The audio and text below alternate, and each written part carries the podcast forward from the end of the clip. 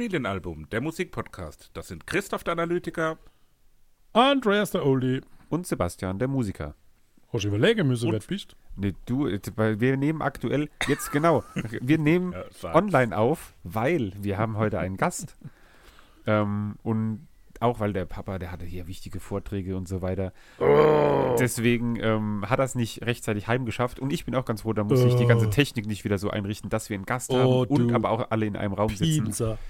Ähm, genau, wir haben heute Lukas Meister zu Gast, ein Liedermacher slash Singer-Songwriter aus ähm, Berlin, Nicht Hamburg.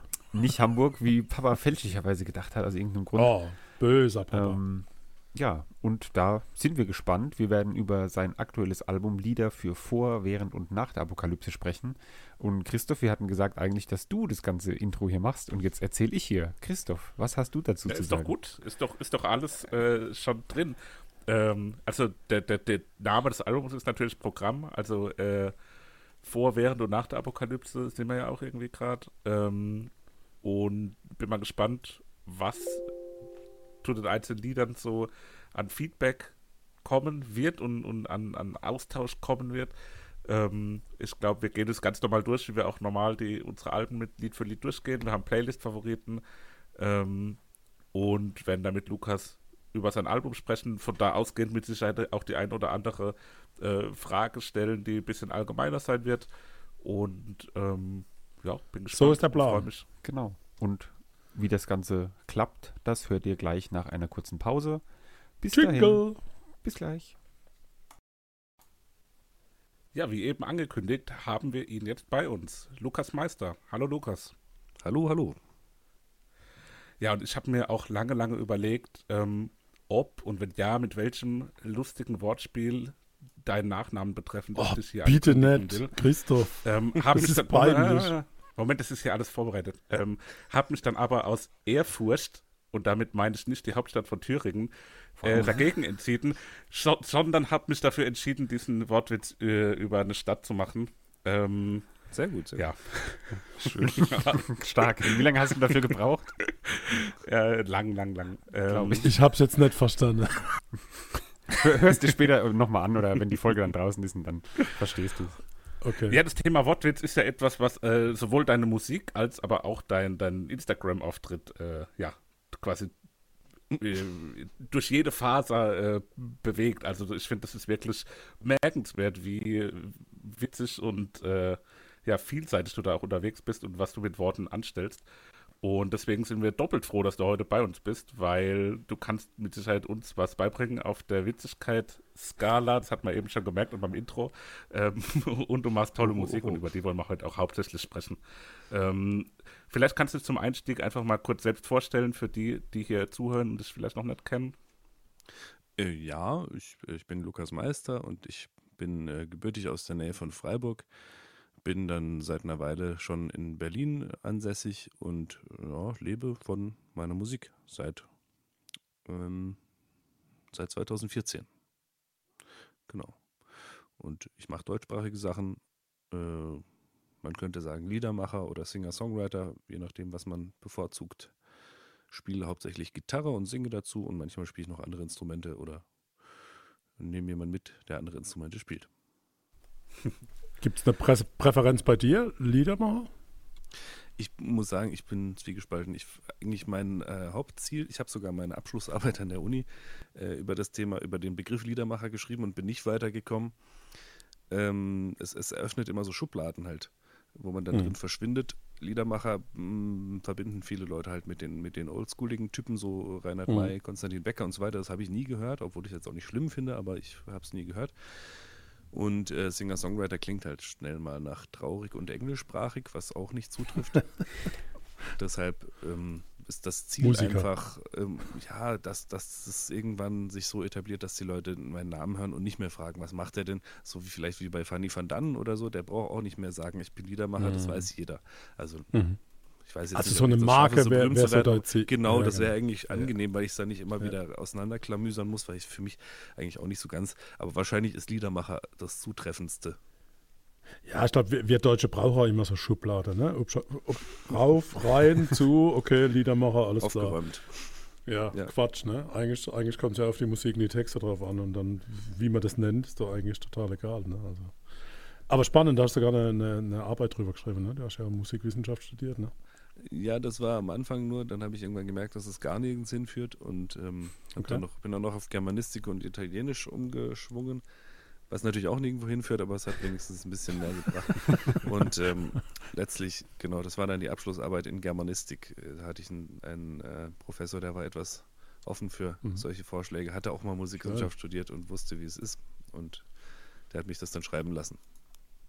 Was ich super finde, ist, dass du sagst, du kannst von der Musik leben. Das ist ja nicht selbstverständlich. Ich glaube, das ist auch hartes Brot, bis man so weit ist, oder? Ähm, ja, ich, ich tue es. Ob ich es kann, das frage ich mich selber oft. Das ist so Mhm. eine, eine Gratwanderung, gerade in den letzten zwei Jahren. Ähm, habe ich mich schon öfters gefragt, was, was das noch soll. Mhm. Äh, beziehungsweise habe auch mal was anderes zwischendurch noch äh, gemacht, irgendwelche Jobs, die gerade mir vor die Füße fielen. Mhm. Aber im Endeffekt war es mir immer wichtig, ja, auch für mein Selbstbild. Ich wusste immer, ich will das machen, ich will das als Beruf machen und genau, jetzt versuche ich das, solange es geht. Ja, sehr cool. Und du hast die letzten zwei Jahre angesprochen, die eben ähm, schwierig waren, eben bedingt durch die Corona-Pandemie, gerade für euch Künstler und Künstlerinnen. Mhm. Ähm, und in der Zeit ist das Album Lieder für vor, während und nach der Apokalypse entstanden, was halt auch vom Titel her genau in die Zeit passt. Und ähm, da wollen wir uns heute hauptsächlich mit beschäftigen. Ähm, ich nehme jetzt schon mal vorweg, ich fand das Album sehr, sehr schön, ähm, habe ich sehr gerne gehört und werden auch einige Lieder, glaube ich, in meine Heavy Rotation mit einfließen. Ach cool. Ähm, ja, Christoph, Papa, wie fandet ihr das Album? Dass wir kurz einmal vorab holen und dann gehen wir in unsere genaue Besprechung Lied für Lied rein. Ja, mich hat auch ähm, wirklich an vielen Stellen auch begeistert. Also ich fand auch, ähm, und hat das auch nachdenklich gemacht. Also sowohl inhaltlich und bei einigen Liedern, als auch der Titel an sich. Also du hast eben angesprochen, die letzten zwei Jahre sind ja natürlich so sinnbildlich für das Ganze. Ähm, seitdem, also du hast jetzt die Corona-Pandemie angesprochen, seitdem auch das Album ist im März erschienen, ist es ja nicht wirklich besser geworden. Also äh, wir sind weiterhin äh, während, nach und wahrscheinlich auch vor der Apokalypse auf eine Art. Und das äh, macht irgendwie traurig und nachdenklich, wenn man so drüber nachdenkt. Ähm, aber die Musik auf dem Album hat mir sehr gut gefallen. Na, immerhin. Ich kann mich da nur anschließen. Drei Hard Facts da dazu. Erster Hard Fact: Ich liebe es, wenn ich nichts übersetzen muss, wenn es Deutsch ist. Und wenn ich sogar verstehe, also es gibt ja deutsche Titel, wo ich dann wirklich zwölfmal hören denke, was sollen mir diese Worte sagen? Zweiter Fakt, dieser Wortwitz, den finde ich so genial. Ich habe so oft wirklich laut rauslachen müssen. Ne? Also genial. Und der dritte Hard Fact, ey, wie kann man so Picking hinlegen? Ne? Wie kann man so Gitarre spielen? Ja. Das, ich bin gerade hin und weg. Also das ist äh, genial. Also von daher super, super, super. Dankeschön. Das freut mich. Genau, ähm, willst du kurz was er- erzählen zur Entstehung des Albums? Hast du die die Lieder alle am Stück geschrieben oder waren das Lieder, die so vielleicht teilweise schon länger irgendwie in deiner, keine Ahnung, Liederschublade lagen, die du dann für das Album mal wieder rausgekramt hast? Oder war das alles was, wo du wirklich jetzt während der, der Corona-Zeit geschrieben hast? Ähm, bis auf zwei, glaube ich, zwei oder drei Ausnahmen sind die Lieder alle in der Zeit entstanden. Ähm, der Titel, dass der nochmal so an, Entschuldigung, dass der nochmal so an Aktualität gewinnen würde, das war nicht abzusehen. Ich habe den vor einem Jahr schon festgelegt oder noch länger. Ähm, und das, wie war das? 2020 hatte ich noch relativ äh, viele Konzerte im Januar und Februar, bevor dann der große Lockdown kam. Und dann war erstmal gar nichts. Also Schicht im Schacht, auch künstlerisch. Keiner wusste, wie es weitergeht, ob es weitergeht, was jetzt passiert. Und das hat mich ähm, erstmal lahmgelegt, kreativ gesehen. Das heißt, ich habe erstmal gar nichts geschrieben, habe mir zusätzlich noch ein bisschen Kopf gemacht und dachte, jetzt, jetzt solltest du doch wenigstens die Zeit nutzen und dich äh, einschließen und hier kreativ was machen und so. Aber es, es war nichts da, worüber ich hätte schreiben können, weil die Welt sich so verändert hatte irgendwie. Ähm, der erste Titel, der dann wieder, wieder ging, war äh, Die Herrschaft der Delfine. Das hat den Bann gebrochen sozusagen, was ja so auch der, mh, vielleicht der am meisten, der Song, der am meisten mit, den, mit der Pandemie direkt zu tun hat. Und ab da ging es dann wieder, es, es waren glaube ich drei, vier Monate komplette Schreibblockade, was mir echt auch äh, ein bisschen Sorge gemacht hat. Und als es dann wieder geflutscht ist, ging, äh, ging das weiter, ja. Und ganz am Stück habe ich es jetzt nicht geschrieben, aber es ist äh, schon Chrono ein chronologischer Abschnitt, der auf jeden Fall auf dem Album drauf ist. Das ist eigentlich bei mir immer so. Ich schreibe halt, äh, bis ich das Gefühl habe, jetzt sind es genügend Lieder und dann nehme ich die auf und mache das Album und dann schreibe ich weiter. Also gehört schon zeitlich zusammen, ja. Okay, okay. Ähm, spielst Darf du alle ins- einhaken? Oder genau, Ja. dann Christoph, mach du erst da. Ja, ich habe nämlich die eine Frage, die ich eigentlich immer jedem Musiker oder jeder Genau, Musikerin stimmt. stelle, die, die wir hier im Interview haben. Und die passt gleich an der Stelle ganz gut. Das ist nämlich die Frage, ähm, wenn du Musik schreibst oder wenn du eine kreative Phase hast, ähm, hörst du dann bewusst bestimmte Art von Musik, um dich äh, vielleicht auch zu inspirieren oder um, um deine Musik zu beeinflussen? Also ganz überspitzt formuliert, wenn du jetzt in der kreativen Phase nur Helene Fischer hören würdest, würde dein Album mehr nach Helene Fischer klingen und wenn du mehr Rammstein hören würdest, würde es mehr nach Rammstein klingen oder bist du da komplett losgelöst von dem, was du an Input hast während der Zeit? Ich, ähm, das mit Helene Fischer wäre mal interessant, ne? Das habe ich noch gar nicht probiert, ob das klappt. es ist, äh, ich, ich höre in den letzten Jahren erschreckend wenig Musik, ähm, entdecke auch relativ wenig Neues. Das ist einfach irgendwie, je mehr ich selber mich mit meinem Zeug beschäftige, und äh, dann haben wir noch zwei kleine Kinder zu Hause. Irgendwie habe ich gerade, komme ich immer nicht so richtig dazu. Da gibt es ja auch diese, diese, es gab irgendwann mal eine Studie, die besagte, dass man ab 30 sowieso nichts Neues mehr an sich ranlässt. Und immer nur die alten, die alten Sachen nochmal. Ja, ich, ich finde es auch, äh, auch, muss man auch nicht alles glauben, was da erzählt wird. Ähm, ich höre. Nee, es ist nicht so, dass ich das als Stimulus benutze. Ich merke, wenn ich auf Live-Konzerte gehe oder so, das ist viel stärker dann der Einfluss, aber die gab es ja nicht. Mhm. Und so ähm, ist es eigentlich, äh, versuche ich das möglichst frei von, möglichst steril zu betreiben. Ich, das ist einfach, äh, es gibt äh, eigentlich die Phase, in der ich am besten schreibe, ist, wenn ich vormittags mal alleine in der Wohnung bin, ähm, mache mir einen Kaffee, setze mich aufs Sofa mit der Gitarre und habe dann so meine Musen, zwei Musenstunden und dann ist manchmal ein Song fertig, wenn es gut läuft. Das ist so meine, meine Schreibpraxis. Das ist spannend, wie da doch jeder irgendwie anders unterwegs ist und anders tickt. Äh, Sepp, ich glaube, du wolltest was wegen den Instrumenten fragen. Genau, richtig. Ähm, weil auf dem Album sind ja auch viele Streicher zum Beispiel und so unterwegs. Ähm, oder Mundharmonika auch. Spielst du alles selber ein oder hast du da dann zum Beispiel irgendwie so ein Streicherquartett, sage ich jetzt mal, was du dann äh, gebucht hast für zum Einspielen oder wie, wie läuft das ab? Nein, die Technik macht ja einiges möglich. Okay. Das heißt, äh, das ist eigentlich, sind das nur zwei Menschen, äh, die die Streicher gespielt haben. Ich selber spiele ja hauptsächlich Gitarre, das heißt, ich habe die Akustikgitarren und die E-Gitarren alle selber eingespielt, bis auf eine Ausnahme, da hat ein Freund aus Augsburg äh, eine E-Gitarre eingespielt, weil ich wusste, der ist da, der ist, das ist so perfekt sein Steckenpferd. Ähm, die anderen Sachen hat äh, hier mein äh, Freund äh, Matthias Kasparek aus Berlin, der ist eigentlich Kontrabassist, äh, sozusagen in meiner äh, Band, wenn man so will. Und der hat äh, Kontrabass gespielt, ges gezupft und gestrichen. Und die Geigen und Bratschen, nee, es war, es sind keine Geigen, keine, Ge- also Geigen schon, aber keine Bratschen, glaube ich, sondern Violinen und Viola oder so. Äh, Schon wieder vergessen. Das war äh, eine Dame aus Paris, die sitzt dort in ihrem Studio und ich schicke dir sozusagen dann die ähm, MIDI-Spuren, was ich mir vorstelle. Und die spielt es dann zweistimmig, dreistimmig und schickt mir das rüber. Das ist also sehr pandemietauglich sozusagen. Das stimmt. Re remote arbeiten. Und das haben wir mit vielen Instrumenten so gemacht. Also auch Matthias hat äh, teilweise in seinem Studio in Brandenburg Sachen aufgenommen, mir rübergeschickt. Ich habe das bei mir zusammengebaut, habe es dann weitergeschickt. Dann kam in Augsburg die Gitarre dazu, dann kam äh, in Paris eben die Streicher und dann hat Matthias wieder nochmal mit dem Cello drüber gestrichen, weil das hat er zufällig auch noch zu Hause. Und ähm, naja, so die Posaune aus, aus äh, Italien und so weiter. Sehr cool, wie sich so ein Lied oder ein Album dann so aus verschiedenen Stücken zusammensetzt. Sehr, sehr Ja, spannend. das, ich glaube, das hört man auch, ne? Da ist, da ist so dieses, dieser besondere Flair drin. Ne? Ja. Wie ist es dann bei Live-Auftritte? Da hast du so eine Band um dich rum. Nee, ich bin eigentlich meistens, entweder bin ich alleine oder eben im Duo Mhm. mit Matthias Kasparek, der dann Kontrabass und manchmal noch ein Keyboard spielt. Äh, da Mhm. können wir dann abwechseln. Klavier spiele ich ja auch bei manchen Songs. Ähm, aber da geht's, ich weiß auch nicht, ich habe mich irgendwann davon verabschiedet, von dieser sturen Vorgabe, die ich mir mal gemacht hatte, dass das, dass das Album so ähnlich klingen soll wie meine Live-Auftritte. und habe dann einfach beschlossen, nee, ich, ich tob mich aus, wie ich Bock habe. Ich mache das, was ich, was ich gut finde auf der Platte. Ähm, und live kann ich die Sachen, transportiere ich die Texte einfach anders. Also mit Anmoderationen, die hat man dann wieder auf der CD nicht. Und äh, die sind auch teilweise sehr ausschweifend dann. Und das ist einfach eine andere Sache. Das muss, muss nicht ähnlich sein oder, oder gleich oder so.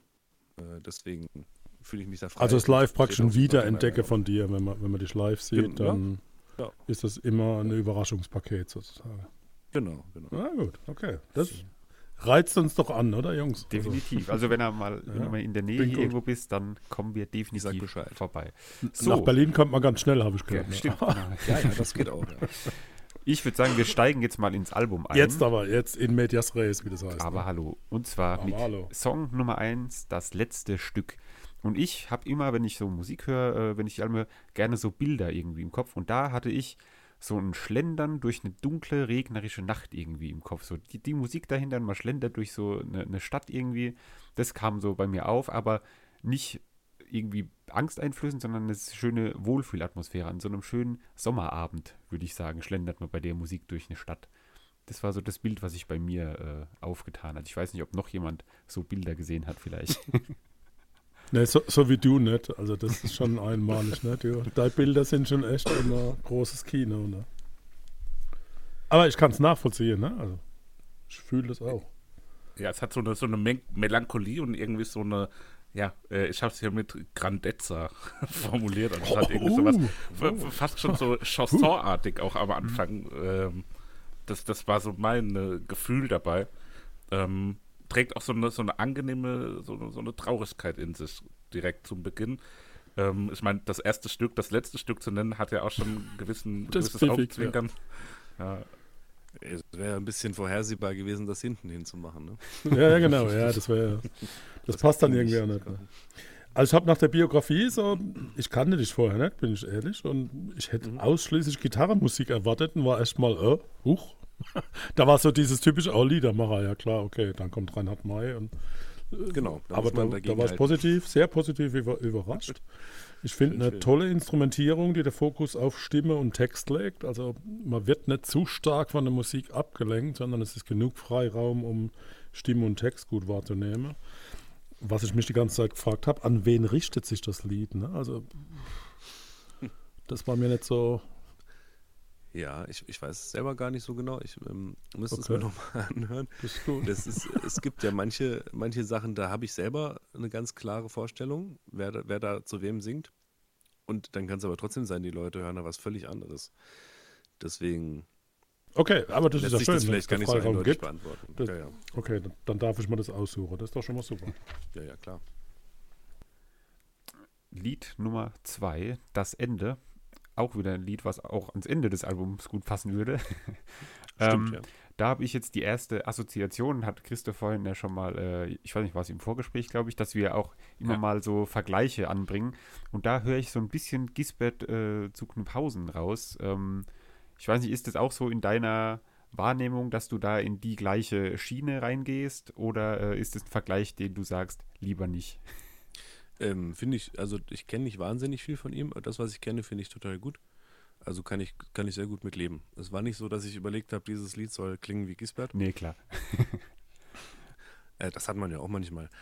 Also ob es dann klappt, ist, ist die andere Frage. Nee, aber, es Aber- war auf jeden Fall ein positiver Vergleich, den ich daraus Ja, ja. habe. So noch dazu. Immer her damit, ja, ja. Mhm. Genau. Und ähm, ich habe auch nochmal aufgeschrieben, wenn das Ende mal da ist, dann will ich auf jeden Fall dieses Lied dabei hören, weil das auch wieder, genau schon wie das erste, es macht so ein wahnsinnig gutes Gefühl irgendwie. Ich weiß nicht, was es ist in der Musik, eigentlich fast bei allen Liedern, aber es macht einen irgendwie innerlich ruhig und zufrieden irgendwie. Das finde ich sehr, sehr angenehm. Oh, schön. Ja, dann hoffen wir, dass du Datenvolumen hast, wenn, wenn das Ende da ist. Ja, das passt so ein bisschen. Ich habe mir aufgeschrieben, wenn das Ende so beschwingt und nett klingt, habe ich keine Bedenken mehr. Also kann es dann kommen. ist alles gut. Ähm, Da war ja auch so ein bisschen der Grundgedanke beim Album. Dass ja, es- Also es gab okay, schon Leute, die kamen nach dem Konzert und haben gemeint, hey, das war überhaupt nicht apokalyptisch. Und dann habe ich gesagt, nee, es heißt ja auch nicht apokalyptische Lieder, sondern Lieder für vor, während und nach der Apokalypse. Das ist ja was anderes. Die Apokalypse wird schon unangenehm genug werden. Mache ich mir überhaupt Ja, keine Da Sorgen. brauchen wir keine schlechte Ja, Musik genau. noch dazu. muss, ja. nee, eben, Absolut. das ist doch, wir, bra- wir brauchen da äh, Besänftigung. Aber die Art von Musik hatte ich erwartet. Da da war ich jetzt wieder zufrieden. Ich habe gesagt, ja, okay, jetzt, jetzt bin ich wieder dabei. Ne? Lieder machen. Ne, Quatsch, also richtig gut. Ich finde, Expertinnen hast du sehr gut gegendert. Sehr gut. äh, Dankeschön. Ja. war sehr gut rausgearbeitet. ähm, und ein super pfiffiges Solo bei bevor ich den 2 Song Minuten spiele. 10. Sehr schön. Ja, sehr schön. Und tolles Solo bei 2.10. Also, ja. Das Ende war gut. Sehr schön. Christoph, hast du auch noch was dazu zu sagen? Oder bist du wieder rausgeflogen? Oder ist er wieder rausgefallen? Ja. Nee, nee, da ist Nee, nee, nee, nee, ich bin da. ähm, ja, nee, also es hat hier an der Stelle, finde ich, eine recht ähm, weit offene, das ist später an einer anderen Stelle auch nochmal ganz anders, weit offene ähm, Text-Musik-Schere. Äh, also der, während der, die, die Musik irgendwie so was Lockeres, Beschwingtes auch äh, auf eine Art hat, ist der Text dann doch wieder ein bisschen ähm, ja, düsterer auch auf eine Art.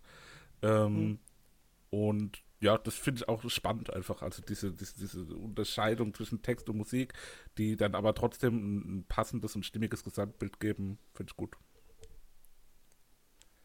Schön, schön. Jetzt geht's weiter mit, ähm, mit einem etwas ja, weit hergeholteren Vergleich bei Lied Nummer 3, die Entzauberung der Welt. Ähm, weil da fand ich, klang die Gitarre am Anfang wie Flogging Molly. Ähm, also Oha, aha. ja, das ist was ganz anderes jetzt. Mhm. ähm, ist ist auch nicht die einzige Stelle auf dem Album, wo ich so ein bisschen was, äh, ja, ich sag mal, was, was, was Pubhaftes hat. Also ich könnte mir das Lied gerade auch am Anfang gut in einem Pub vorstellen, ähm, vor einem Publikum, was da, äh, ja, fröhlich beschwingt mit dabei ist. Und ähm, am Ende von dem Song, um bei den Vergleichen zu bleiben, äh, höre ich dann mit der, mit der sonoren, kernigen, knochigen Stimme und den Bläsern im Hintergrund, äh, erinnert mich ein bisschen an die Broilers. also das ist Oh wirklich, ja, das äh, geht, das geht auch klar. ja, okay, gut. Da bin ich froh, dass es da passt. Aber auch wieder ein gutes Lied. Zwischen Kaviar und Ei sind es so für dich zwei Welten, die Nee, das, das gehört schon, das gehört zusammen. Ich, ähm, ähm, mal, das ist in der zweiten Strophe, ähm, nee, zum Sektempfang, ne? Wenn man so Mhm. ein bisschen oldschoolige, ange, ähm, wie sagt man, angestaubte Sektempfänge macht.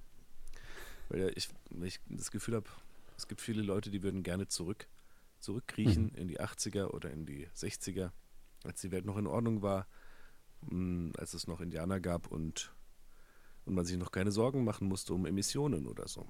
Und natürlich war da auch nicht alles besser, wenn man zum Beispiel eine Frau war oder so, könnte ich mir vorstellen.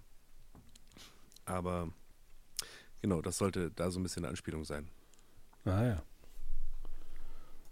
Ich konnte mir, weil Christoph hat ja gesagt, er kann sich das Lied gut in einem Pub oder so vorstellen. Ich finde, das ist so das erste richtig tanzbare Lied, mehr oder weniger auf dem Album. Und ich sehe das ähm, auf einem Festival mittags irgendwie. Ähm, ist das was, wo du auch mal schon gemacht hast oder Lust drauf hast, mal auf Festivals irgendwie aufzutreten? Ich hatte diesen Sommer äh, zwei Festivals, mache ich total gerne. Es ist nur, äh, sagen wir mal, die restlichen Songs sind ja eher weniger Festival. Das muss natürlich ein, ein genregerechtes. Festival-Booking sein. Ich würde jetzt wahrscheinlich nicht bei Rock am Ring auf der Mainstage äh, Ja. gebucht werden. Damit rechne ich zumindest nicht die nächsten zwei Jahre. Äh, aber immer gerne, ja. Es hat sich auch viel nach draußen verlagert jetzt durch Corona. Es gibt ja total hätte ich hätte ja so eine Idee, ne? Ja, genau. Maifelder Maifelder, in wie Mannheim? nämlich hier in Mannheim ist Da würdest du so super dazu passen. Ja, das- Lied dafür. gerne, ja. Da müssen wir mal dem äh, Veranstalter schreiben, äh, dich mal empfehlen, Sehr weil das gerne. ist, da würdest du wirklich perfekt hinpassen. Die haben so eine kleinere Bühne draußen, Mhm. dann haben sie noch ein großes Zelt und dann haben sie noch mal so ein Parcours der Mur heißt es. Das ist in einem Reitstadion quasi, wo dann die Leute äh, sitzen und ich glaube, da wird deine Musik, dieses Beruhigende, wird da perfekt hinpassen. Also vielleicht äh, schreiben wir dem guten Mann mal, Sehr gerne. dich nicht da anfragen will. Das würde nämlich, wäre ein perfektes Match, sage ich mal. Dann müsst ihr die auch nicht so weit fahren. Ja, richtig. Das heißt, nee, dann, dann, immer gerne. Das ist der einzige Grund. Ne? Nee, Quatsch. Also die wird schon wirklich super reinpassen, weil genau so Musik läuft da im Parcours d'Amour und das, äh, das machen wir echt mal, ne? Klar. Ja. Der hört zwar nicht auf uns, aber vielleicht doch. Genau, vielleicht äh, kommt er ja dann auf Ideen. So, Ja, Lied genau. Nummer vier, äh, das Mondlied. Und da habe ich direkt am Anfang gedacht, wie gut haben es deine Kinder, wenn du den Schlaflieder vorsingst. Das hat mich irgendwie auch wieder so keine Ahnung, in so eine Ruhephase reingebracht und können deine Kinder sehr gut, oder singst du den, deinen Kindern äh, vor fürs Schlafen gehen? Mit Gitarre vielleicht sogar? Mm, Phasenweise eher mit Klavier oder ohne alles. Also das Lied habe ich wirklich so, so, so geschrieben, jeden Abend irgendwie so vor mich hingesungen und dann irgendwann kamen die Strophen raus dabei. Äh, da war der Größere gerade irgendwie zwei oder so, also konnte noch gut mit Musik einschlafen. Im Moment hört er lieber irgendwie Paw Patrol oder so ein Quatsch. Und ähm, ja, das, das Lied an sich, als sobald es fertig war, hat es nicht mehr funktioniert als Schlaflied. Ja. Deshalb ist es jetzt, sage ich immer, muss es leider ein, ein Trinklied werden.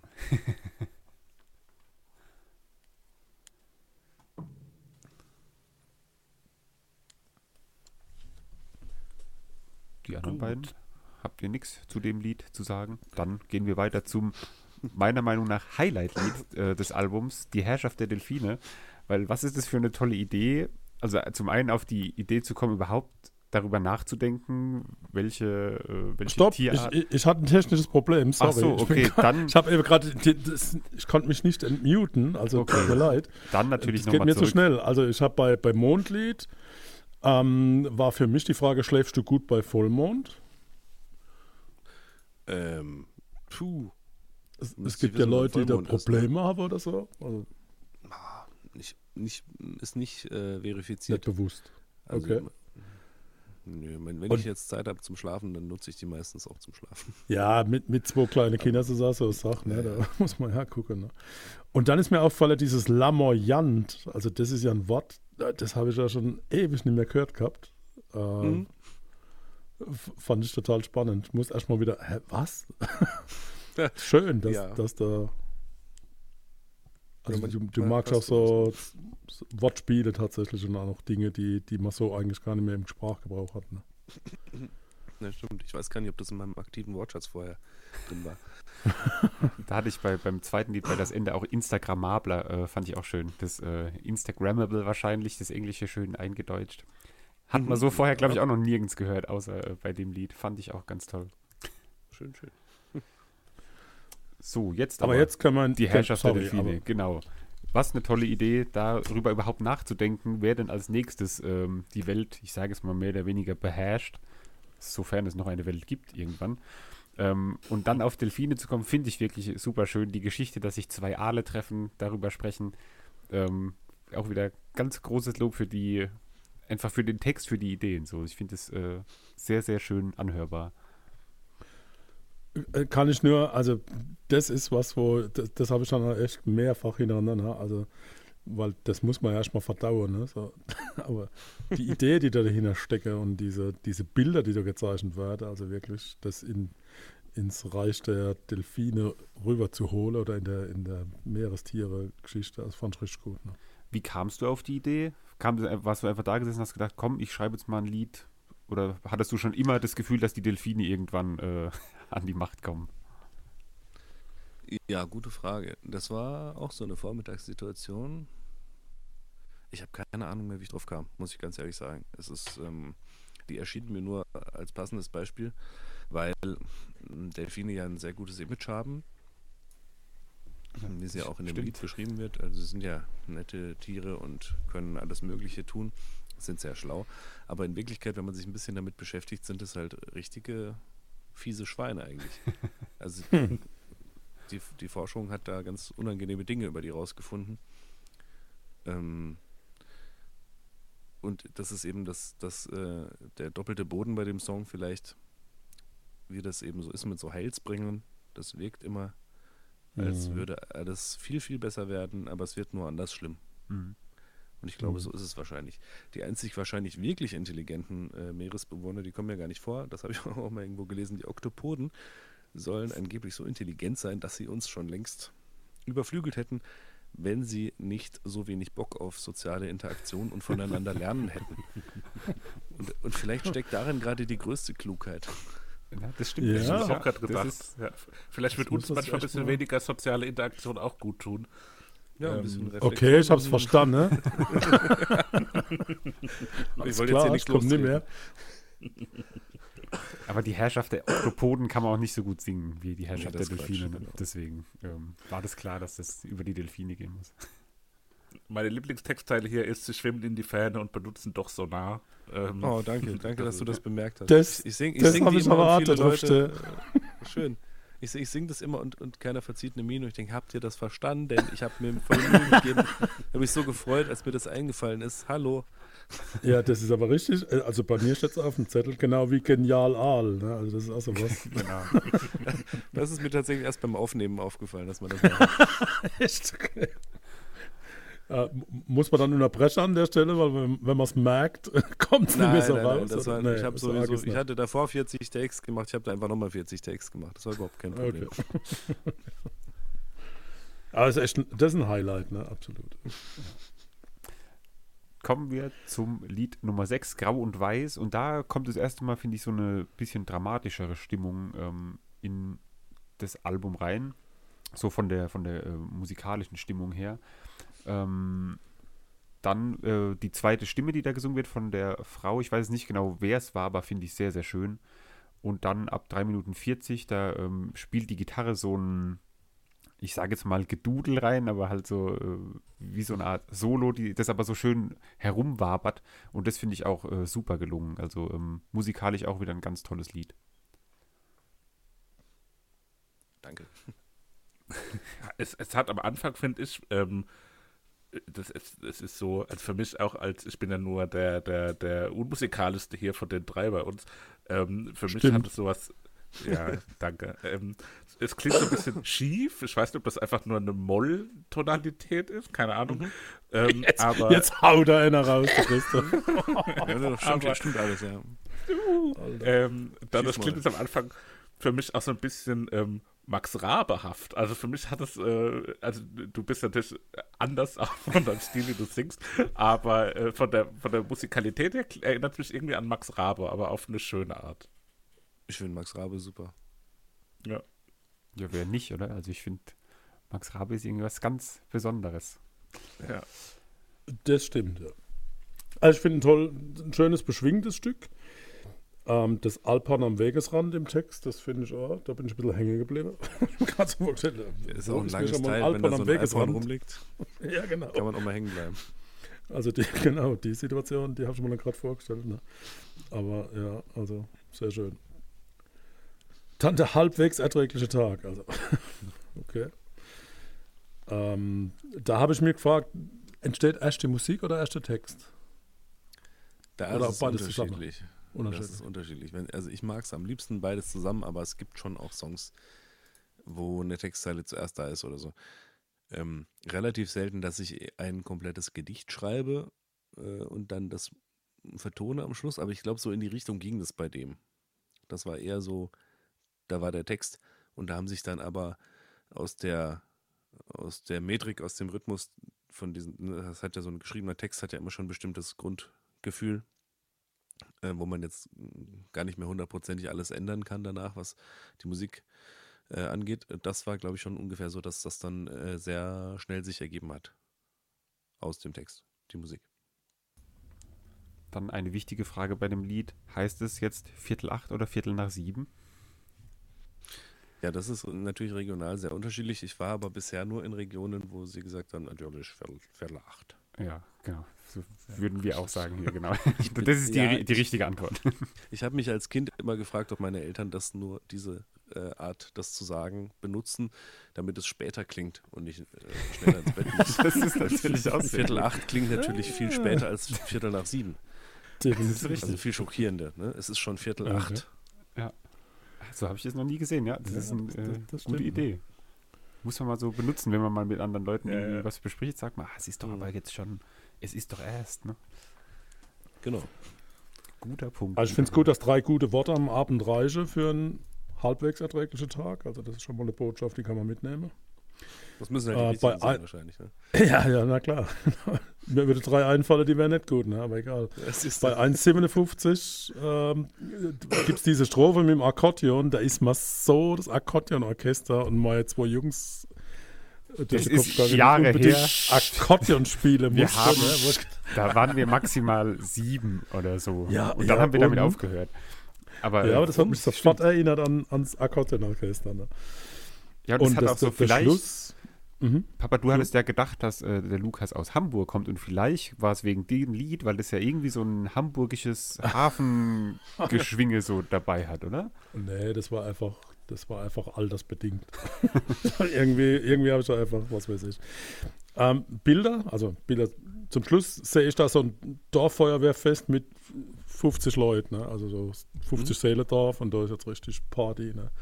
Das war so mein Bild, um Mhm. das vom Sebastian mal aufzugreifen. Genau, und ich hatte Da da eine, Bilder eine, ähm, so eine finale Musical-Szene irgendwie im, im Kopf, auch wo so alle dann Oh. nochmal auf der Bühne sind, alle schwingen so und singen das Lied mit. Und Der ich hatte, Schöne und die Biest, oder wie? Von, von dem Lied hatte ich heute den ganzen Tag noch einen Ohrwurm von dieser letzten, von dem letzten Part, wo ähm, eben da alles zusammen nochmal kommt. Das ist Mhm. mir heute sehr im Kopf geblieben. Sind übrigens auch nur zwei MusikerInnen, die das. Das ist echt geil, Veranstalten dass man das so machen kann. Ne? Ist das ein Lied, wo du vielleicht auch schon während du es ähm, äh, ja, machst, an, an die Live-Momente denkst? Weil das ist für, für mich auch so ein Lied, was live gut funktionieren kann. Da ist auch so ein, ich nenne es jetzt mal Mitsingteil mit einem La La La dabei, was auch live, denke ich, ganz gut funktionieren kann. Hat für mich dann auch wieder so ein bisschen so was Pub-artiges und kann mir da auch gut vorstellen, wie da ein Publikum ja zu dem Lied irgendwie mitschwingt. Ah, Das ist eine gute Idee, das muss ich mal ausprobieren, ob die das mitsingen können. ähm, da, ja, manchmal denke ich, manchmal äh, habe ich so ein, so ein Live-Gefühl beim Schreiben, bei dem weiß ich es gar nicht mehr genau, muss ich sagen.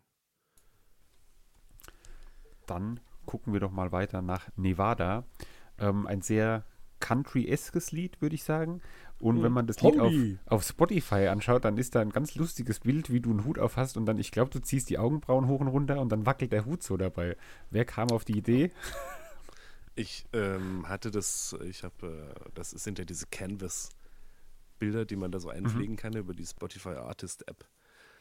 Und ich muss zugeben, ich habe einfach meinen äh, Bildspeicher durchforstet, was passen könnte. Und ich finde, es passt perfekt. Bild, ja, ja, ich, äh, das, das Bild war auch wirklich von einem Tag, wo wir zu einem Gartenkonzert gefahren sind, durch das wilde, sommerliche, verbrannte Brandenburg durch. Ja, sehr cool, nämlich. Es ist mir heute Mittag aufgefallen, als ich nochmal geguckt habe, habe ich gedacht, oh, da muss ich mal fragen, wie, wie es dazu kam. Wie, wie sehr magst du Country-Musik? Ich habe äh, wenig Erfahrung damit, deshalb schwer zu sagen. Ich, ähm, Mhm. ich- also Johnny Cash ist ja wahrscheinlich Country, oder? Würde man so Ja, durchgehen ja, lassen. ja, würde ich so sagen. Ähm, da fand ich den, ich, weil ich den Film so gerne mochte damals, Walk the Line, und da den Soundtrack auch gerne gehört habe, deshalb habe ich angefangen, da mal ab und zu in Johnny Cash Originalaufnahmen reinzuhören, fand die aber viel zu überfrachtet mit irgendwelchen, also viel zu schnulzig, schmalzig, äh, Mhm. überinstrumentiert war mir das irgendwie zu viel. Mhm. Dann habe ich es wieder sein gelassen. Also so ein bisschen, ein paar Songs kenne ich vom, wenn ich sie höre, kenne ich das, weil, weil mein Vater die manchmal im Keller früher auf dem Keyboard geschmettert hat. Mit diesem Vibrato-Hebel. Äh, so. Aber eigentlich, die Musik existiert fernab von meinem Horizont, würde ich sagen. Mal kurz so eingehackt, was hörst du sonst für Musik, wenn du Zeit zum Musik hören hast? Ähm, ich höre gerne, ah, das ändert sich, das ändert sich auch natürlich. Ähm, seit ich selber deutschsprachig schreibe, höre ich äh, verstärkt deutschsprachige Sachen. Ich mag super gerne William Fitzsimmons. Oh, das ist mein absoluter Lieblingskünstler. Ja, Ja, ich höre ich seit, äh, seit, der, seit der Examensphase. Ich habe es beim Lernen gehört Ah, und, und Perfekt. Ich, meine Kinder kriegen es manchmal zum, zum Einschlafen, mache ich es manchmal an Ja, oder so. Das funktioniert auch. ich Ich, habe es noch nicht geschafft, das tot zu hören. Das bei mir krass. jedes Jahr immer auf Nummer 1 der meistgehörten Künstler auf Spotify. Also Da da auch schon eine Grußbotschaft hier im Podcast. Ha, stimmt, gesprochen. genau. Da haben wir, ähm, habe ich ihn mal angefragt, ob er uns nicht, weil wir dann über sein neues Album gesprochen hatten und dann hat er das quasi angekündigt für uns. Uh. Das war sehr cool, ja. Aber wunderbar. Da habe ich ehrlich gesagt auch dran gedacht, bei deinem Gitarrenspiel ist ein bisschen in die Richtung William Fitzsimmons, würde ich sagen, das, das ganze Picking und so, oder? Ja, also gerne. Wenn, Ja. Zu Nevada vielleicht noch, da geht es ja auch so ein bisschen um, ähm, ja, Fernweh ist der falsche Begriff, ja eher so ein Nahweh ähm, von, von Berlin nach Brandenburg. Äh, was ist denn so für dich als, als Neu-Berliner und auch auf Instagram, ja, dokumentierst du auch so ein bisschen deine Ein-Berlinerung nach und nach. Ähm, mhm. was, was sind so Dinge, die du in Berlin vermisst, auch vielleicht an, an der Heimat und umgekehrt, wenn du, wenn du aus Berlin raus bist, was vermisst du an Berlin? Mm, an, also an Berlin vermisse ich, wenn ich nicht da bin, dass es äh, irgendwie, ich habe da halt so meine, meine Alltagslandkarte, wo ich mich wo ich alles sozusagen in, in so in so sehr greifbarer Nähe habe, was ich brauche im, im Leben. Ob das jetzt ist, dass ich mich mit jemandem auf einen Kaffee treffe oder auf ein Bier oder in einen Park oder ins Schwimmbad oder, oder einkaufen oder mal irgendwo oder mein, mein Büro, mein Proberaum, es ist alles so sehr erreichbar, alles sehr nah zusammen. Ich brauche kein Auto, habe nicht das Gefühl, ähm, mit dem Fahrrad äh, abgehängt zu sein oder, oder sowas. Und wenn ich äh, in Berlin bin, fehlt mir manchmal einfach so die, die Ruhe und die Weite. Hm. Wobei man jetzt in der Rheinebene, wo ich aufgewachsen bin, da hat man ja auch nicht die grenzenlose Weite, weil da hast du irgendwie auf der einen Seite die Vogesen, auf der anderen den Schwarzwald. Und da, da ist natürlich Brandenburg sehr schön an der Stelle, weil es einfach nur flach ist. Man kann quasi mhm. ins Endlose gucken. Das mag ich auch ganz gerne. Gut, dann geht's weiter mit dem neunten Lied auf dem Album, ähm, Loretto.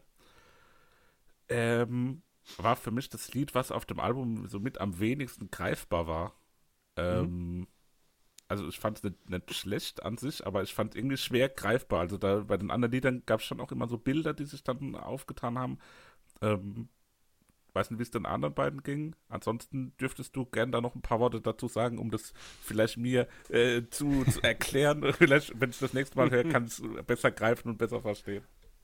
Ja, bei mir war es ähnlich schwierig so. Ich fand es halt auch einfach wieder, ich habe es sehr gerne gehört, weil es eben auch wieder so diese ruhige, entspannte und da habe ich auch im Hinten dran nochmal äh, Schlaflieder, weil wenn ich dich nicht schon auf die Schlaflieder angesprochen hätte, hätte ich dich hier nochmal auf die Schlaflieder angesprochen.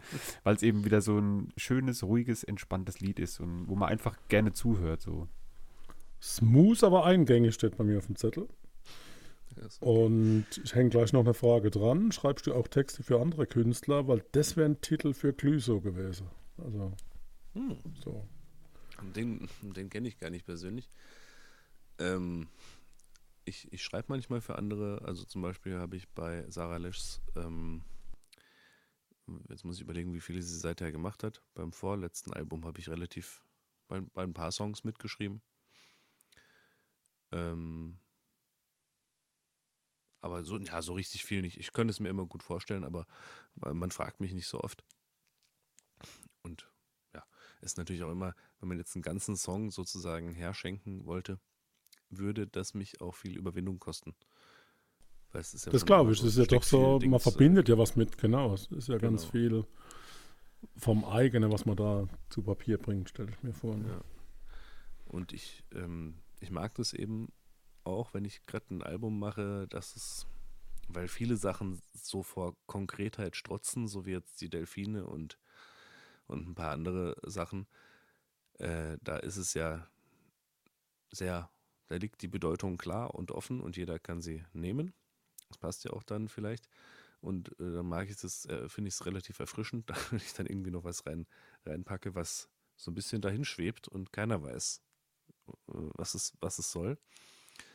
Ähm, in dem Fall war der Ausgangspunkt, dass ich mal ein, äh, ein äh, Date hatte auf dem Loretto-Berg in Freiburg, war es, glaube ich. Das ist aber auch der Titel. Und wir haben da uns getroffen zum Sterne gucken und als die Dame ihren Schuh wieder angezogen hat, anschließend hat, äh, äh war da eine Schnecke drin. Die, die, Schnecke hat das nicht, nicht gut verkraftet. Aber es war ein sehr, also es war eine bleibende Erinnerung für uns alle. Das glaube ich. cool. Sehr schön. Außer für die Schnecke. Ja, die hm? wahrscheinlich. Ne? Ich habe sie nicht mehr gefragt dann. Ja, okay. Wäre schon da nicht so auskunftsfreudig gewesen in dem Moment. So, Selbstgespräch. Also da ist mir es nochmal ganz bewusst, dieses, dieses Thema Pickings. Also ich liebe das echt. Wie, wie oft bei der Aufnahme sitze die beim ersten Mal oder gab es da Wiederholungen? Unterschiedlich. Also bei den Bei dem waren es gar nicht so arg viele Takes, glaube ich. Hm. Aber das ist auch schwer zu sagen, weil, weil ich jetzt bei dem Album auch ganz viel alleine gemacht habe und das ist halt eine völlig andere Situation, als wenn du da noch einen, einen Toningenieur sitzen hast, der sagt, der Take war gut, den nehmen wir, Hm. macht zur Sicherheit noch einen. Ist ja psychologisch eine andere Geschichte. Ja, klar. Hier hatte ich jetzt, ähm, musste ich mich erstmal reinfuchsen. Ich wollte halt Geld sparen wegen Corona, weil ich, weil ich wenig Mhm. verdient hatte. Wollte ich die Kosten niedrig halten. Habe mir Mikrofone gekauft, musste da erstmal lernen, wie stelle ich die hin und Wow. was Okay. muss ich beachten, wenn da hinten, oh je, da hinten im Raum steht eine Trommel, das, das kann ich 40 Takes löschen, weil die mitgeschwungen hat. Hm. Und ähm, war relativ ermüdend am Anfang. als es dann mal, als ich dann mal soweit war, dass ich das relativ äh, reibungsfrei einrichten konnte, alles die Mikrofonierung und so, dann war es gar nicht mehr so weit der Weg. Okay, aber das ist schon eine Herausforderung, das alles sich dann auch zu erarbeiten und dann also diese Learnings Ja, mitzunehmen. Viel, Das viel Frust, gefrustet, äh, ne? Ja, Trial and Error. Genau, Ja. Aber das auch nimmt spannend. keiner mehr jetzt, ne? Also, hoffentlich nicht. nee. Nee, die nochmal Erfahrung lerne ich du, das nicht. das- Ich habe vorhin angesprochen bei das Ende, dass die, die Text-Musikschere da weit auseinander geht. Hier bei dem Lied ähm, fand ich jetzt, dass die insbesondere ähm, im Refrain, als du singst, von der Engelsgeduld und dann setzt so ein Chor ein, der so ein was, äh, ja, Engelsgleiches einfach hat. Und da dachte ich, da ist die Text-Musikschere wirklich ganz nah beisammen äh, und man, man hört wirklich, was du sagst, auch in der Musik. Also das fand ich auch ganz äh, interessant dann da auch im Kontrast dazu. Ja, stimmt, so habe ich das noch gar nicht betrachtet, aber ja, ja. Ich kann, folgen. ja, insgesamt sehr, äh, ja, Lied, was eine sehr hohe, große Leichtigkeit versprüht und so eine, so eine Zartheit auch. Ähm, hat, mir, hat mir sehr gut gefallen, ist so ein bisschen zum Träumen auch. Ne? Dann gehen wir doch mal weiter zu der tollen Geschichte, wie jemand, vielleicht du, 100 Euro auf der Straße gefunden hat. Ähm, Mhm. Und am Ende waren sie doch nur äh, gefaked und nur von einer Seite bedruckt. Ähm, Echte Geschichte oder einfach ausgedacht, weil du irgendwo so einen so einen Flyer oder so gesehen hast in, im Stile eines 100-Euro-Scheins? Nein, das ist alles echt. Also alles, Klar. was ich singe, ist die Wahrheit und alles ist echt. Das schon mal vorab. Aber diese Geschichte ist wirklich passiert. Ähm, hinterm Kaufland hier. Ich habe ein bisschen schneller als im Song habe ich erkannt, dass es keine, kein okay. echter Hunderter ist. Aber es hat kurz einen Moment gedauert, weil das war wirklich ziemlich gut. Das stand nicht, bei manchen steht es ja so quer drüber geschrieben. Ja. Ähm, Fake oder Kopie oder so. Da stand es nur klein in der Ecke. Deswegen hinterhältig. Und dann dachte ich, gut, jetzt du- jetzt ist es kein echter 100-Euro-Schein, aber wenigstens kann man daraus noch was machen. Ja, das stimmt natürlich. Was würdest du jetzt aber den Hörerinnen empfehlen, wenn sie 100 Euro finden? Was sollten sie damit machen? Hm, Ausgeben. Ausgeben für? Na, das ist ein bisschen schwierig, weil die Sachen in dem Song, äh, das war ja vor der, vor der äh, Inflationssteigerung, da äh, kann man jetzt inzwischen wahrscheinlich nur viel weniger natürlich. mit 100 Euro anfangen. Vielleicht einen halben Tank oder so, ne? Aber Autofahren ist auch nicht so gut. Ja, Vielleicht äh, und ein, ein E-Bike kriegst du noch nicht für 100 Mhm. Euro. Ja, schwierig. Vielleicht ähm, ein schönes, schönes äh, Erlebnis-Event mit Erinnerungen dabei oder so. Hm. Oder so ein Regionalticket für die Bahn für einen Tag, wo man dann mit der Bahn und mit der Straßenbahn stimmt. fahren kann. Das Das müsste man mal, das müsste man mal für alle anbieten. Ja, das wäre doch was. Mhm. Für einen erschwinglichen Preis. Für wär mal knapp unter Idee. 10 Euro zum Beispiel. Ja, Das na, das ist zu günstig. Das muss schon wehtun. Das ist neu, Ich habe nee, vorhin ist ja gelesen, ist ein 29-Euro-Ticket zu kommen für Berlin. Also, ja. Da könntest du zumindest mal drei davon kaufen und hast noch, hast noch 13 übrig, äh, stimmt. wenn du hier mit den 100 Euro Für auskommen Bier. willst. Für Bier. Drei für Bier. Mhm. Okay. Ja, ich finde es, Ähm, finde es wichtig, so dieses Thema, was zu machen, was bleibt. Und Erinnerung ist was, das kann man nicht, also man kann es kaufen im Sinne von, um was zu erleben, muss man irgendwo hinkommen und muss was tun. Ach so, ja doch, Aber man sollte auf finde ich- Konzerte gehen natürlich. Für Ja, 100 Euro. Auch das. Ja. Oh. Stimmt, Genau. genau. ja. Da wird es Tut man gebraucht. was Gutes, nimmt man auch was Mhm. mit, das stimmt. Genau. Das war ja gerade in letzter Zeit, habe ich auch öfter von so kleineren Künstlern ähm, gelesen, eben, dass gerade so diese kleinen Konzerte extrem wichtig sind halt. Ähm, Nee, und vor allem das sind die wohl gerade auch, extrem schlecht besucht. Halt. genau, das ganz oft ist, dass Leute dann doch die Karten zurückgegeben haben oder dann doch nicht Ja, ja. hingekommen sind und Man Deswegen, sieht, äh, man sieht überall die Fotos und denkt, alles ist wieder geil und in Ordnung, weil du halt bei Rock am Ring äh, zigtausend Mhm. Menschen hast und, und auf der Fusion und was weiß ich irgendwo. Äh, die Großveranstaltungen, ja, die laufen wieder und ich bin mir sicher, dass, dass Rammstein über die Runden kommen werden und, und Bruce Springsteen wahrscheinlich auch, vermutlich. vielleicht auch Peter Maffay. Aber es gibt ja noch viele Leute, die weniger Leute auf ihren Mhm. Konzerten haben und alles, was so unterhalb der 1000 ist, das geht gerade tierisch vor die Hunde. Also die, ich weiß nicht, woran es Mhm. liegt. Ich habe schon mit Menschen gesprochen. Ich sehe natürlich immer die, die auf Konzerte kommen, denen kann ich schlecht vorwerfen. Manche, Ja, der eine meint, es liegt vielleicht am Homeoffice, dass die Leute alle zu Hause hocken, morgens nicht mehr duschen, sich nicht mehr anziehen und abends um 17 Uhr, wenn du Feierabend hast, dann machst du es auch nicht mehr, dann gehst du auch nicht mehr ein Konzert. Aber es ist total traurig, weil es natürlich eine Riesenbereicherung, eben, wie ihr schon gesagt habt, auch für die, für die Besucher ist auf den Konzerten. Wenn man Mhm. nach Hause geht und hat den Kopf voller Ideen und Visionen und Gedanken, die man vorher noch nicht gedacht hat, ist doch großartig. Und das ist das, was Netflix nicht kann. Ja, Und auch gerade diese kleineren Konzerte sind ja auch immer die besonderen irgendwie. Ich meine, Ja. klar ist ein großes Stadion. Wir waren letztes Jahr oder dieses Jahr bei, bei Coldplay gewesen. Ist natürlich Mhm. auch ne, was, aber wenn ich irgendwie in einem ganz kleinen Ding bin und irgendwie da stehen 100 Leute vor der Bühne und der Künstler hat aber trotzdem genauso Bock, wie wenn er auf einer Riesenbühne stehen würde, das finde ich, macht es ja erst so richtig geil, Ja. so Konzerte, wenn man so nah dran ist und der Künstler wirklich greifbar ist. Und ja. deswegen nur der Genau. Aufruf an alle, die hier jetzt zuhören, geht auf kleine Konzerte, guckt euch in eurer Umgebung um, wo gibt es irgendwie kleine Locations und äh, geht da einfach hin, auch wenn ihr die Künstler nicht kennt, weil ich glaube, da kann man ganz viel entdecken auch und irgendwas ist wahrscheinlich immer dabei und selbst wenn es was ist, Ja. wo einem gar nicht gefällt, kann man trotzdem hingehen und sagen, ah, war jetzt heute vielleicht nicht so, aber immerhin habe ich ein bisschen Musik meistens, gehört. Ja, meistens ist es nicht teurer als ein Kaffee bei Starbucks Ja. oder ein, oder ein. Kinobesuch oder so. Das ist Genau. äh, einfach, und das ist immer nett. Und gerade wenn man auf die ganz kleinen Sachen geht, es, es gibt ja viele Leute, die sind froh über 100 Leute. Und es kann Mhm. auch gut sein, dass mal weniger, also dass da 20 Leute sitzen. Mhm. Und dann kann es aber besonders nett sein. Da hast du Beinfreiheit, niemand steht dir vor der Nase. stimmt. Und so, das ist, du kannst immer ein Bier kaufen gehen, wenn du eins Ja, brauchst. das. Das hat schon auch Vorteile. Es ist eigentlich so, Ja. eine, so eine Art First-Class-Geschichte dann. Aber das Mhm. müssen die Leute natürlich erstmal erkennen. Ja, genau, das muss man erlebt haben und, und dann erkennt man das auch, ne, dass das umso mehr gibt, dann je, je kleiner Ja. das es auch ist. Ne. Und sich auch wirklich mal an der Stelle auch dann mal drauf einzulassen und zu sagen, okay, jetzt gib dem einmal zwei Liter Zeit, bis ich drin bin und dann, äh, dann ist man in der Welt auch angekommen. Also ich finde, Musik gibt so viel und Live-Musik sowieso, ne, weil es halt nicht immer das Gleiche ist, sondern selbst wenn man meint, man kennt einen Musiker schon und erlebt es live nochmal und so wichtig jetzt wahrnehmen, sind deine Live-Konzerte nochmal noch mal ganz was Spezielles, ne? wenn du sagst, dass die dann doch nicht vergleichbar sind auch. Ne? Nö, ich glaube, das ist eine andere Geschichte. Ja, es haben auch schon viele Mhm. Leute gesagt, ob ich nicht mal einen Live-Mitschnitt machen kann, wo ich dann sage, ja, aber dann ist ja wirklich, dann braucht ja keiner mehr kommen. Ja, genau. Das nee, ein mach das Punkt, ja, das stimmt. Ja, klar.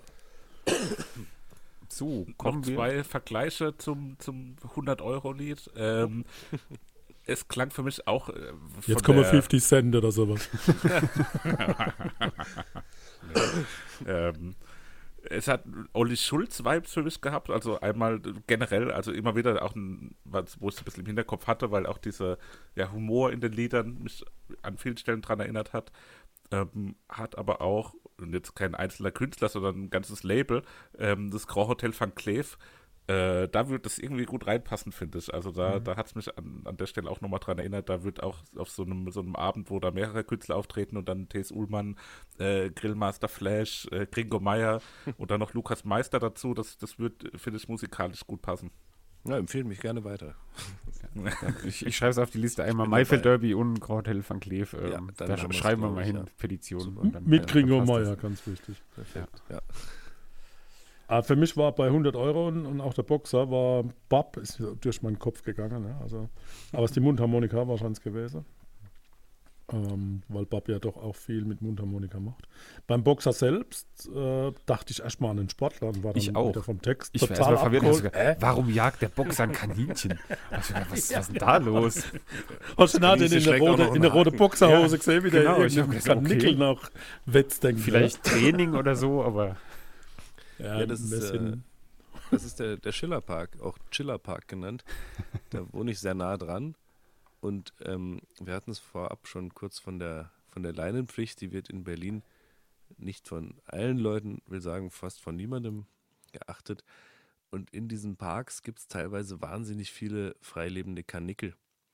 Und das in Kombi mit den Hunden, Das ist, das, das kann schon kann man sich die Zeit abenteuerlich werden.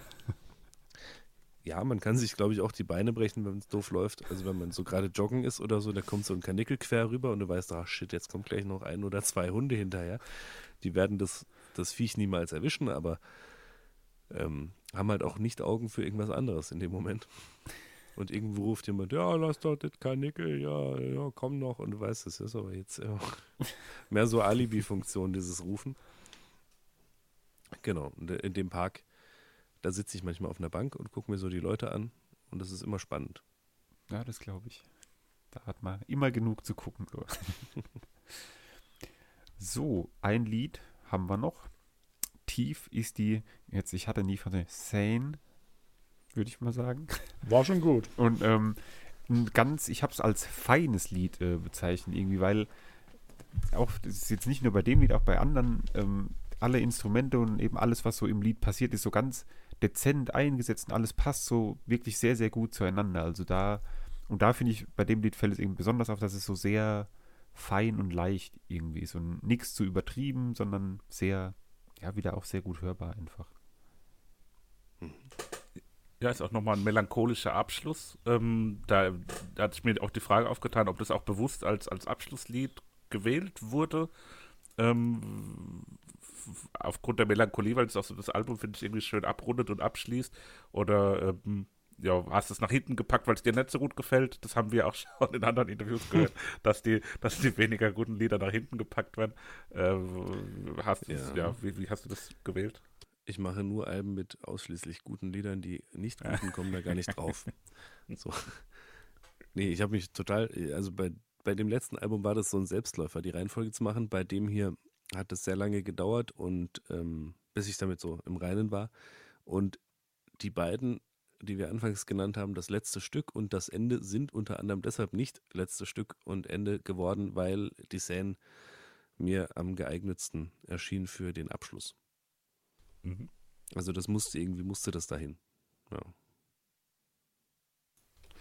Ja, kann Ja, ich gut gut, verstehen, das- passt gut für dich. Ja, passt Gut perfekt. überlegt. Also da war der Reinhard May für mich. Äh, daher war ich so ein bisschen überrascht, dass, dass ich jetzt von dir gehört habe, nee, war gar nicht so das Thema. Ich habe äh, ein Aber- paar Mal was von dem gehört, natürlich, man kommt ja, kommt ja, Ja. fast nicht vorbei, ne? aber Ja. ich finde ihn auch nicht schlecht. Gut, wir sind mit der Besprechung des Albums durch und ähm, wie sich das gehört, wählen wir jetzt noch unsere Favoritenlieder aus, die auf unsere Familienalbum-Podcast-Playlist kommen. Und weil ich jetzt da schon drüber gesprochen habe, nehme ich auch als allererstes, oder sage ich als allererstes, was mein Favoritenlied war, damit es mir keiner wegnimmt. Das ist ja Und zwar- gemein. Kommt von mir ein halbwegs erträglicher Tag auf die Familienalbum-Podcast-Playlist. Dann mache ich mal weiter und nehme die Entzauberung der Welt. Da bin ich aber ein bisschen froh, weil die Herrschaft der Delfine muss, die muss drauf. Von daher ich dachte, da stürzt euch jetzt alle drauf. Äh, war mir ich sicher, dass Nevada einer von euch aber die Herrschaft der Delfine gehört drauf. Ja, ist aber nett, dass ihr das überlassen habt. Gell? So, und jetzt Aber selbstverständlich darfst du auch Genau. eins draufpacken, ne? Also das ist ja logisch. Ich? Ja, sicher. Ja, muss ich mal überlegen. Muss ich nochmal anhören, was Es ich da am besten Muss auch nichts von dir sein, wenn du ein anderes Lied hast, was auf die Playlist soll, kannst du gerne auch irgendwas anderes sagen. Jetzt kommt Reinhard May. Wenn, also soll ich es jetzt sagen? Wenn du Dann, direkt was hast, äh, gerne, ansonsten kannst du es uns auch äh, nachreichen. Nee, was ich, was ich gerade total gerne höre, der Nino aus Wien, es geht immer ums Vollenden. Der Nino aus Wien, das klingt ja auch spannend. Super, super Musik. Höre ich gerade sehr gern. Mag ich auch gern. Ach, guck mal, der Christoph kennt sogar. Der, ja klar, Österreich, ne? Ja. Der ist auf meiner Austria's Finest Playlist. Okay. Ja gut, also es gibt ja auch nicht so viel da drüben, aber Ja. Gut, dann haben wir alles besprochen, was wir besprechen wollten. Haben Favoriten auf der Playlist. Ich äh, fand es sehr, sehr nett, mit dir hier darüber zu sprechen. Vielen ich Dank nochmal, dass du die Zeit gefunden hast. Und danke, dass ich kommen durfte, sozusagen. Sehr gerne. Wir haben auf unserer To-Do-List Maifeld Derby empfehlen, Grand Hotel Mhm. Van Cleef empfehlen. Ja.